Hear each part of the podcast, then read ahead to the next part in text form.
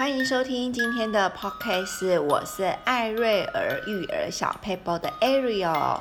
那今天呢，要特别跟大家一起来分享一个主题，就是我们平常都跟小孩说些什么话呢？好，那这个议题呢，好像没什么了不起，但是我想先分享我自己的小时候的经验。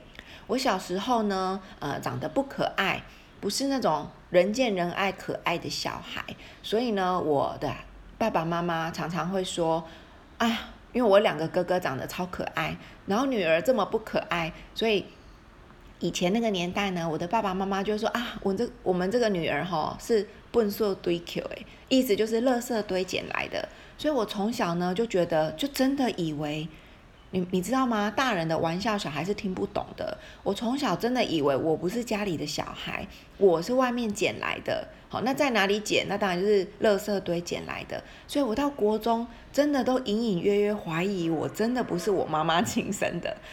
所以呢，大人的玩笑话对孩子来说是一个很大的影响力。那当然，进入小学之后呢，开始会有考试啊。那我两个哥哥又特别厉害，随便考都一百分，考四科就四科一百分，考六科就六科一百分。我呢，怎么考都考不到九十分，有时候还会七八十分，甚至考更烂。哇，那时候我爸爸妈妈就觉得说，诶，两个哥哥都不用复习，所以他从来也没有帮我复习过功课，然后就是凭凭实力去考试这样子。所以呢，我的成绩就一直是属于那种不漂亮的成绩。然而呢，我爸爸妈妈为了安慰他们自己，也安慰我，就说啊，你就不是读书的料啦，没关系。或是说啊，你是嗯、慢开窍，以后就会开窍了，还没开窍，不然就会说什么。有一句台语叫“大架给板题”，就是哎呀，你就是以后才会变得很厉害，现在不厉害。所以我从小的印象就是，我还没开窍。然后呢，我不是读书的料，就是好像我才我还没开始学习怎么读书，我还没开始学习怎么努力念书，我就被定义成不是读书的料。好，所以呢，这个对我来说影响很大，尤其是我的数学，就是数学是累积型的，就是啊、数学是那种你基础要打好，你加减乘除啊、你的加减要好，乘除越来越难，越来越难才会跟得上。那可一开始如果底子没打稳，哇，之后就整个走中了哈。所以呢，我就是真的数学都没有考很好过哦。所以从小呢，我爸爸妈妈就给我个观念，就是啊，你就是逻辑不好，所以你数学不好，你没有这方面的天分。好，从此以后我就把自己跟数学有关呢的事情全部都耳朵都关起来了。只要这堂是数学课，我就觉得跟我没关系，因为我没有数学的头脑，我逻辑不好，我学了也没用。好，我就直接，所以我从国小就自己断了跟数学之间的感情，源自于呢，我曾经考不好过，那爸爸妈妈就马上定义我可能呃不不是这方面的才华，但是我觉得我爸爸妈妈是爱我的，他们只是在安慰我。但是我自己长大之后发现，其实我都没有努力过，爸爸妈妈就在安慰我了哈。所以长大之后呢，我就告诉自己，哇，我可能要用另外一个方式来引导小孩，面对他们不会、不懂或是表现不好的时候。所以呢，我鼓励大家，我们的孩子在成长的过程，他们可能还没有知道什么是读书，什么是数学，什么是国语，他们就要进入学习了。所以这个过程中呢，可以常常鼓励他们，他们是可以做得到的。好，比如说从五十分变五十二分，你也可以鼓励他说：“哇，你多两分了诶，很棒，继续努力，我们下一个目标往六十分迈进。”然后你也可以跟他说：“我觉得你已经往一百分的路上在奔跑了。”而且这种奔跑的哦，所以你看哦，昨天我们复习的时候花二十分钟，那今天呢，我们来花呃二十五分钟，多复习五分钟，看看有没有进步，好，好不好？这个过程是需要父母的陪伴，也需要呢给他一点自信心，所以不要太快去定义孩子就是一个做不到的人，这样他就会自动放弃。因为放弃是很容易的，努力是很辛苦的，所以呢，爸爸妈妈我们辛苦一点点，他在他们努力的过程中，我们多陪他们走一里路。那这一里路的过程，我们不要用贬损啊，或是愤怒，或是那种看不起他们的眼光或是口气在对他们说话，因为想想我们小时候，我们也是。经过很多的失败，才慢慢知道怎么当人，怎么做人处事。那怎么说出合宜的话，怎么做事让人家觉得，哎，你很有责任感。这个都是我们在成长的过程慢慢累积经历的。所以，我们不能用我们现在的状态去看孩子。你说，哦，这种事你也做不好，或是这种话你也讲得不清不楚的，表达能力这么差，好，这些内容对他们来说都是太过。呃，太过要求了。那这个过程，我们可以陪他们训练他们。他们有什么弱点，我们就是加强训练。批评也没用。老实说，你一越批评他，他就越放弃。那最后他就不想表达了，因为他不想被批评。因为我自己就是过来人，我长大的过程当中，我就发现哇，我被定义不聪明。所以呢，我就很怕别人发现我不聪明。虽然我内心已经放弃说啊，我不是聪明的料，可是我又，我又不想被发现，我会自卑。所以呢，我当别人当老师问说有没有问题，我不敢说我有问题。那老师说下课不懂的可以来问我，我也不敢去问，我怕被发现我其实是。怎么教都教不会，我误以为自己怎么教都教不会的那种自卑感，所以我觉得从小跟孩子的话语真的很重要。所以我现在常常跟孩子说，比如说我我们家很小儿子，你就会发现他才三四岁，我就常说，哎，我觉得你很聪明呢，哇，你反应好快哦，好，不管他是好的事情反应快，还是坏的事情反应快，然后我们就可以说，哇，我觉得你你要玩游戏呢，反应就很快。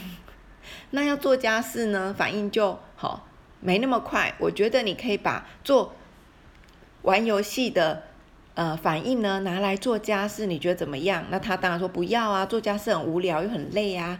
然后我就说，那你可以把无聊的事情当做游戏呀。好，不然我们来想看看做家事怎么变成游戏。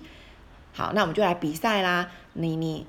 呃，最快整理完的呢，啊，妈妈就给他吃一个糖果，或是冰棒，好，或是饼干，好，或是今天他可以选择吃什么晚餐，好，晚餐的披萨让他点，好，就是有这些呃一些好好事可以发生，这样，然后就开始就变成一个游戏。那我当然我我也会跟孩子说，哇，你如果看电看电脑的呃态度可以用在上课多好。诶，那平常我们的爸爸妈妈可能说，吼、哦，你读书我叫领金的贺啊，吼、你你你念书上学有这么认真就好了，看电视吼、哦、都比什么认真。那我们可以换一个角度说，诶，你上课如果像看电视这么认真，哇，你肯定会好、哦、进步很多。小孩就会说，老妈咪上课很无聊，老师很无聊。然后你就可以跟他说，诶，这就是你厉害的地方啊！你要让老师看起来不无聊，你就要有想象力啊。老师在讲话的时候，你就幻想他在唱歌啊，每一个字每一句好都是有旋律的，跑到你的脑袋瓜啊。那老师在写黑板的时候，你就幻想他在跳舞啊，所以他每一个字呢都是都是都是很可爱的啊。你就用你的想象力，把很无聊的事情变得很有聊啊。那。你可以训练你的想象力，你也可以认真上课，好，就可以引导他们。那当然你会说，哦，我的小孩哪有那么好开导啊？好，所以这个就是我们可以陪伴他，用他能喜欢的方式去引导他们。那我觉得最后呢，最重要的就是我们要常常宣告，或是常常定义孩子的未来的方向。这个跟我们的话语是有关系的。如果你常常跟他说啊，你以后都是 Q 嘎啊，你去卖玉兰花好了，你去，你去。你去做工好了，你去洗碗好了，好，好像孩子没做好什么事，你就定义他未来要做什么。当然，卖玉兰花、洗碗都没有不好，他们也是用辛苦的劳力赚来的钱。可是你用这个话语给孩子，其实对他们的帮助并不大。搞不好他们就说：“哦，好吧，那我以后就 就不用念书了，我就去卖玉兰花就好了。”就是这种叫做激将法。我觉得，嗯、不是不是每个孩子都听得懂激将法。好，跟那种 cos 或是那种贬损的话，他们是听不太懂的。你可以跟他说，我觉得你你未来呢，比如说他们弄了一个好吃的东西，好，你就会说哇，我觉得你以后如果当厨师，肯定是五星级餐厅的老板的厨师诶，因为呢，我觉得你在呃厨艺方面很有天分，哇，赶快定义他们未来是一个很棒的人。那像我女儿有时候就会呃带带小弟弟呃念 A B C 啊，purple m o 或是带其他朋友的小孩，然后我就会说哇，Alice，你以后如果当妈妈，肯定是一个非常棒的妈妈，因为你很有耐心，而且就是又很善良。然后呢，他如果在教弟弟看书啊，教弟弟 A B C，我就会赶快鼓励他，顺便跟他说：“哎，丽丝，我觉得你以后如果当老师，一定是一个非常受欢迎的老师，因为呢，你很有耐心，而且你还会想一些方法帮弟弟把 A B C D 记下来。我觉得你很有创意耶，嗯，如果你以后想当老师，绝对也是没问题的。”好，所以一开始我不会跟他说，哦，你以后最好当医生，最好当律师，或者最好当老板。我觉得就是每一个行业我都可以，都都可以跟他们说，好，或者说，哎，我小儿子就会说，我不怕流血，好，我不怕看到血。我说，哇，那你以后可以当医生呢？医生就是要不怕血。那罗大儿子就会说，啊，妈咪，可是我怕血耶。可是这样我就不能当医生了吗？我说你还是可以当医生啊，医生有很多很多科别啊，他也有眼科、有皮肤科，还有病理科，还有复健科医师。不是每一个医生都会大量遇到遇到大量的血，好，然后他就觉得哦，原来我怕血也可以当医生，就是他们在。对未来的想法，你可以开始给他们一些目标，然后你定义他们未来不管做什么，都是在那方面的佼佼者。你不管选择当厨师、当医生，好，或是盖房子，好，即便是卖玉兰花，我都觉得他们可以，就是定义他们在那个领域可以做得很好。好，你说卖玉兰花怎么做得很好呢？诶，你可以。你可以架设一个平台呀、你可以网购啊，变成宅配呀、或者你不要卖玉兰花，你可以卖别的花呀，或是说，因为大家对玉兰花印象就是要在路边叫卖，比较辛苦。诶，你可以把它用你的创意变成一个生意，变成一个事业，好，变把它做大之类的。我觉得孩子未来能做什么，不是我们现在能看得见的，包括未来十年后这个世界流行什么。这个世界最赚钱的是什么？最夯的是什么？也许是我们现在都还没发生的。说说 FB，十年前我们也没有对 FB 也不是很熟悉，对什么 IG 好，还有什么很多社群媒体的软体，我们也都不是很熟悉。好，好，像还在十几年前都还没有智慧型手机，所以未来孩子们的路。我们到现在都还不能确定，所以呢，我们就给他们一个未来的定义，就是都是美好的，让他们可以选择。哦，原来我未来就是清楚的，是美好的，而且爸爸妈妈都这样子定义我了，他们就会朝着那个方向前进，而不是朝着呃被贬损的话语前进。好，所以孩子的未来是我们是可以掌控的。